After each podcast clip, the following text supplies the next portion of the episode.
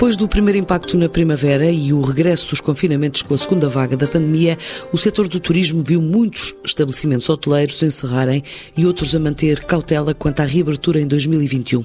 A quebra de atividades foi tal que obrigou o governo a rever estimativas, agora mais próximas dos dados da Organização Mundial do Turismo, como admitiu Rita Marques, a secretária de Estado da Tutela, no último debate sobre as oportunidades de negócio e tendências para o próximo ano, que juntou vários parceiros do setor. Eu há uns meses falaria, falava aliás, que teríamos quedas na ordem eh, dos 50% das receitas turísticas, depois eu no passado recente tenho dado nota que as nossas estimativas infelizmente ultrapassarão as nossas uh, piores previsões e, portanto, ultrapassemos seguramente 50%, aproximando-nos provavelmente daquilo que a Organização Mundial do Turismo tem vindo a estimar, uh, portanto, muito mais próximo dos 60% a 70% de queda, face àqueles números extraordinários que conhecíamos em 2019. Um, temos feito um esforço enorme, enorme, um, todos, todos juntos, a parte pública, a parte privada, enfim, todos nós foram anunciadas mais medidas um, e que eu espero que possam ser úteis, nomeadamente o Apoiar.pt um programa que ventila apoios a fundo perdido para micro e pequenas empresas e, portanto, o meu repto é para que possam parar-se, candidatar-se e, e, possam uh, navegar nestes apoios que vamos ventilando da melhor forma possível.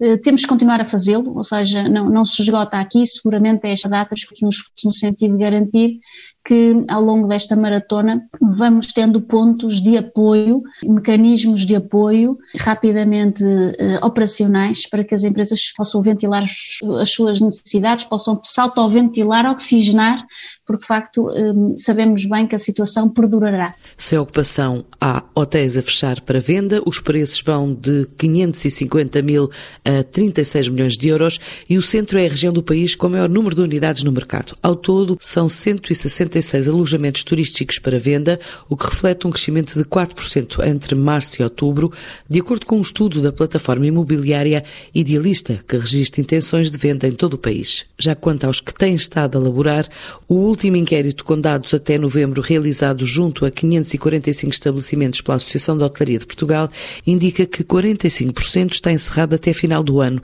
com o peso maior concentrado em regiões como a Madeira e Algarve. É um cenário que não escapam outras regiões, como revela Cristina Cisa Vieira, presidente da Comissão Executiva desta associação. 45% dos estabelecimentos estão uh, encerrados uh, atualmente. Distribuição uh, geográfica é esta, portanto, no Alentejo, Algarve, Centro, Lisboa, etc. Sabemos que a percentagem mais elevada será na região autónoma eh, da Madeira e no Algarve, isto até ao final do ano. E uh, o importante também aqui destacar é aqueles que já estão, tinham a intenção de estar encerrados e já estavam de facto encerrados, maioritariamente até no início de novembro. No caso da região autónoma da Madeira, 100% eh, dos que diziam nós vamos encerrar até ao final do ano já estavam efetivamente encerrados. Nos Açores, idem. E em Lisboa também é brutal a percentagem dos estabelecimentos já encerrados. Portanto, 46% manifestaram a intenção de encerrar e desses 93% inclusive já estão encerrados. Ou seja, há de facto já no início de novembro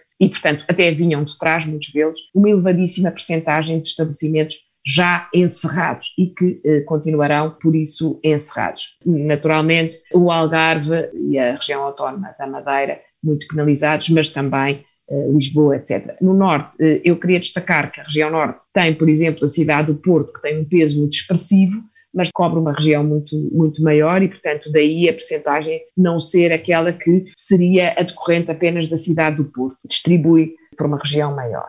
O importante também aqui, como é que é o comportamento dos grupos versus os standalone, e naturalmente também isto confirma aquilo que nós já sabemos, os grupos que têm outra massa crítica encerram mais de metade eh, do seu perímetro. E isto é ainda mais relevante no Algarve, onde 78% dos eh, grupos dizem que vão encerrar estabelecimentos, têm uma economia de escala, conseguem redistribuir melhor eh, as suas reservas e o seu quadro pessoal. Também é importante, e destacámo-lo por isso, o peso que em Lisboa ocorre no encerramento das unidades dos grupos hoteleiros. Aqui um bocadinho um flashback.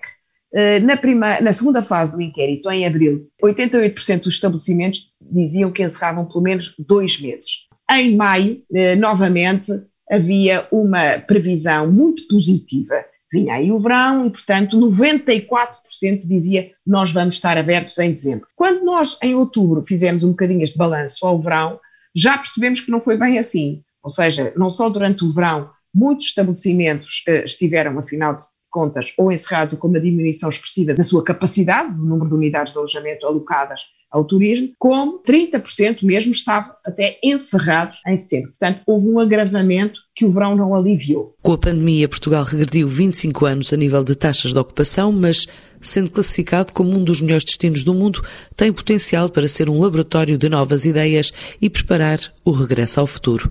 Defende Luís Araújo, presidente do Turismo de Portugal. Nós estamos numa situação, nós e a totalidade do mundo, aliás, isto não é exclusivo nosso, é uh, uh, todo mundo. Em dois de manhã estávamos a ver só na União Europeia estamos a falar da volta de 13 milhões de postos de trabalho que se vão perder no setor do turismo.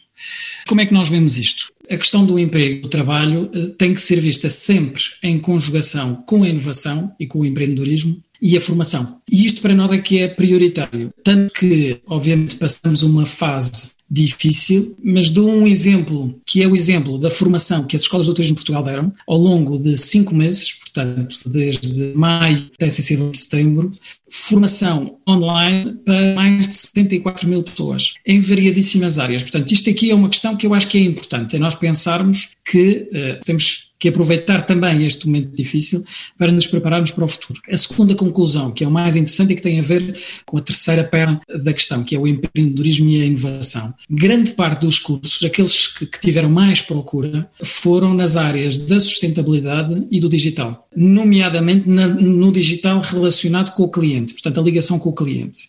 O que nos dá algumas pistas daquilo que nós pensamos que serão vantagens competitivas acrescidas para o destino Portugal relativamente ao futuro. Uh, obviamente, eu acho que esta é a fase de repensar, de fazer reset em muitas situações, de não desistir da ideia, mas pensar como é que pode ser mais forte. Nós regredimos 25 anos a nível de hóspedes 25 anos, nós voltámos em 1995. Só tivemos este número de hóspedes em 1995 e a partir daí foi sempre a crescer. Mas temos 10 mil por cento mais empresas de animação turística, temos mil por cento mais empresas de alojamento local, passámos de 5 mil camas para 500 mil camas em alojamento local, mais quase 30% de capacidade hoteleira e isto é que é importante nós percebermos. Nós temos uma estrutura forte, nós somos um dos melhores destinos do mundo, se não o melhor destino do mundo, e este é o perfeito laboratório para testar novas ideias, novos projetos e lançar novas empresas. Acho é que tem que haver cada vez mais foco no cliente, nas novas necessidades do cliente, aproveitando o potencial que Portugal tem e mais uma vez apostando em projetar este destino como um dos mais competitivos de sempre. No terreno, o trabalho de grandes cadeias hoteleiras como a Vila Galé passou por reequacionar atividades, apostar na formação de recursos, na digitalização de processos e por outro tipo de oferta, mesmo para quem está em teletrabalho, como adiantou Gonçalo Rebelo de Almeida, administrador deste grupo hoteleiro, no último debate sobre tendências do setor. Neste momento pede-se às pessoas que não circulem e, portanto, as pessoas não podem circular, não podem ir para hotéis, ponto final, do turismo no mundo inteiro está parado. Agora, as empresas não têm que ficar paradas, porque é uma coisa que eu tenho certeza, não consigo dar a data, mas esta pandemia não teve a capacidade de destruir o sonho e a vontade das pessoas viajarem, terem experiências noutros locais. Portanto, seja em que formato for, eu acho que este desejo está reprimido e eu acredito que o turismo vai retomar com algumas alterações no comportamento das pessoas, mas vai retomar genericamente da mesma forma como ele existia até à data. O que é que as empresas podem fazer? E falando aqui da oportunidade, parar neste momento, refletir estrategicamente se querem ou não querem fazer alterações no produto povo e forçar uh, os seus quadros e as suas equipas. E, portanto, nós aquilo que fizemos fomos lançando uma série de iniciativas na área digital, portanto muitos dos processos foram acelerados, desenvolvemos uma web de interação com os clientes durante a estadia, check-ins online, check-out online, marcações de mesas, de reservas e portanto acelerámos muito o processo de digitalização, nós reforçámos a equipa de TI durante este período, porque sabíamos que podíamos melhorar muitas das, das ferramentas e, portanto, isto é uma oportunidade para as empresas que nos estão a ouvir. Ainda há um espaço grande do ponto de vista da digitalização, não só nos processos de comunicação pré-venda, até chegar à venda, mas depois de interação do hóspede durante a sua experiência em qualquer unidade de alojamento, qualquer que ela seja. Alerta aos as startups, aos empreendedores para não se focarem nas grandes cadeias, porque essas, por norma, já têm e já desenvolveram soluções. A Vila Galé e o Pestana juntas têm 5% da cota de mercado de, de, unidades de alojamento. Está 95% do mercado, há mais alguns grupos, que são pequenos hotéis que têm ainda um déficit de ferramentas tecnológicas e digitais para atender este mundo cada vez mais competitivo. Portanto, aqui há um mundo de oportunidades ainda ponto de vista dos recursos humanos. Desenvolvemos uma coisa que nunca tínhamos feito, que é muita formação à distância e através de webinars e de, e de, ferramentas como esta. Nunca o tínhamos feito, tínhamos feito essencialmente coisas em formatos presenciais, passámos a fazer isso. Permitiu uma coisa engraçada que foi juntar nos mesmos grupos colaboradores de Portugal e do Brasil e, portanto, fizemos webinars e sessões e workshops com, simultaneamente com colaboradores dos hotéis de Portugal e do Brasil. Foi uma experiência que vamos manter e estamos agora também em articulação com, com o IFP a preparar um calendário de, de formações in, intenso que irá começar agora a desenrolar pelo menos até março, aproveitando toda esta paragem. Eu acho que não é de perder a, a, esperança. Novos conceitos em unidades mais pequenas ou familiares são apontados como tendências futuras, até pelo que estão a mostrar os operadores mais resilientes, defende Verónica Figueiredo, uma das fundadoras da startup Doin, a plataforma agregadora de serviços e profissionais de limpeza para este tipo de setor. Somos empresas assentes, cuja essência é, é, é baseada numa expansão rápida, internacionalização e o que vemos, o que temos assistido nos últimos meses são mudanças tão rápidas e tão profundas a nível dos recursos humanos, a nível global, que realmente as redes de contactos que temos foram completamente alteradas. E, e nesta perspectiva, empresas como nossas possivelmente têm esta vantagem de conseguir criar contactos, redes novas, eh, rápido e num ambiente digital uma forte tendência de crescimento no turismo doméstico, não só em Portugal, em cada país, nós estamos também presentes em vários países. E, e, e cada país uh, uh, sente esta tendência, nós também uh, conseguimos ver isso refletido nas nossas vendas, com todos os destinos balneares e rurais a aumentarem o peso, ao contrário das grandes cidades.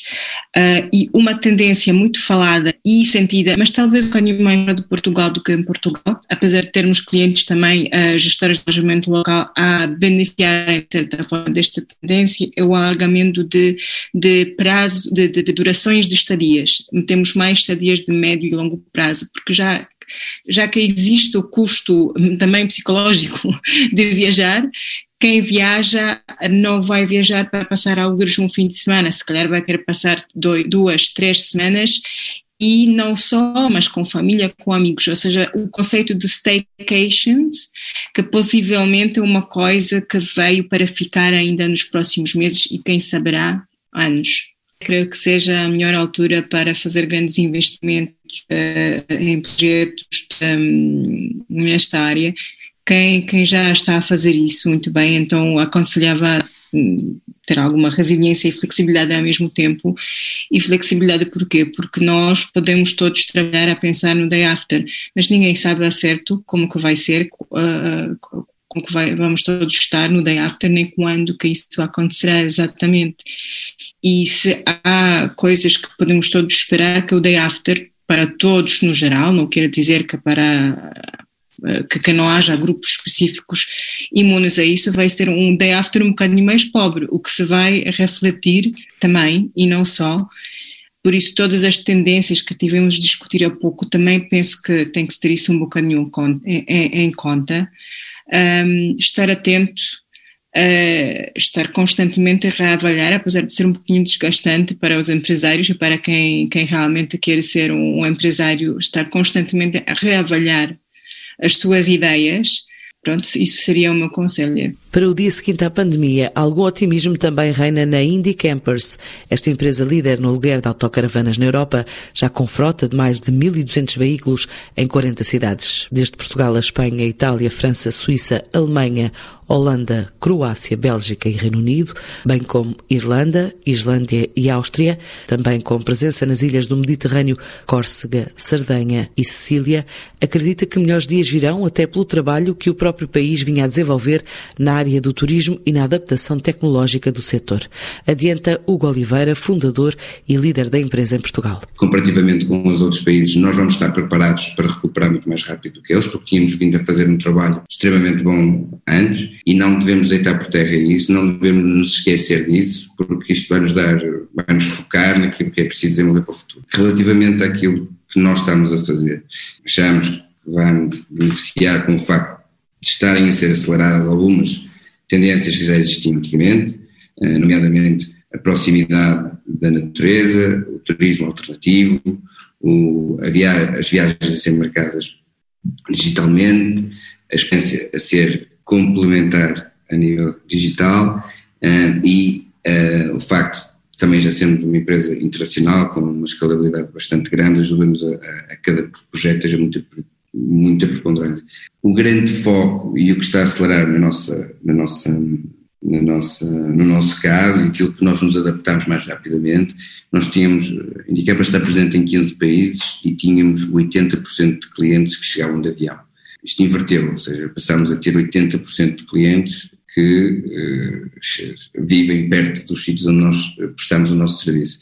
Isso, por um lado, obrigou-nos a, a, ter que repensar a maneira como as marcas são comunicadas, repensar bem, analisar bem as nossas audiências, usar dados de uma maneira muito mais estruturada para definir estratégia um, e adaptar a comunicação e adaptar uh, tudo o que, o que é preciso, preciso, inclusive os próprios recursos humanos no terreno e os recursos humanos nas equipas que trabalham a partir do headquarters. A segunda questão, e uma coisa que nos tornou cada vez mais clara, é que a aceleração digital, a transformação digital, como costumamos chamar, acelerou ainda mais. Uh, acelerou ainda mais e, e, e veio tornar mais claro que os processos têm que serem acompanhados por tecnologia e, e, estamos focados neste momento em produzir essa tecnologia. São, são investimentos muito grandes, de longo prazo, mas que são essenciais, nós podemos fazê-los para, para podermos crescer. E há um mundo no que são empresas uh, do setor do turismo do ponto de vista tecnológico.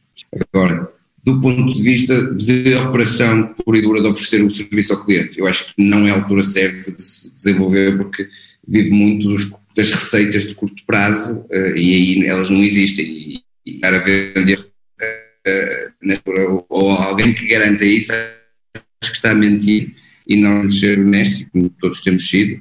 E, e aí eu esperaria um bocadinho, se fosse eu o empresário. Resiliência a este e outros setores é o que pede o Ministro da Economia, Pedro Cisa Vieira, na última conferência da ICEP, deu conta dos esforços que o Governo está a desenvolver para ajudar o meio empresarial. Nós estamos, eh, neste momento, a dirigir um conjunto grande de apoios às empresas, utilizando recursos do PT 2020 ou reprogramações do PT 2020 todos estes apoios que nos últimos dias tive a oportunidade de anunciar às empresas, apoios a fundo perdido, para compensar perdas de faturação durante o corrente ano, para poder apoiar o pagamento de rendas comerciais durante o primeiro semestre do próximo ano, as linhas de crédito dirigidas às empresas exportadoras no setor industrial e no setor turístico, com uma parte do crédito convertido em subsídio a fundo perdido se se preservar o emprego. Todas estas medidas são medidas que são apoiadas em fundos europeus do PT 2020 ou já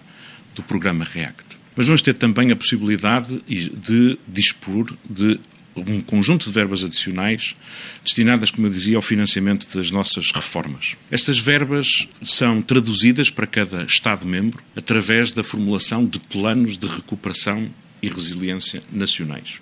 Portugal, como sabem, foi o primeiro país a apresentar à Comissão Europeia o esboço do seu plano de recuperação nacional. Temos tido, nas últimas semanas, interações intensas e discussões intensas com a Comissão Europeia à volta dos projetos que, eh, com os quais nos temos que comprometer.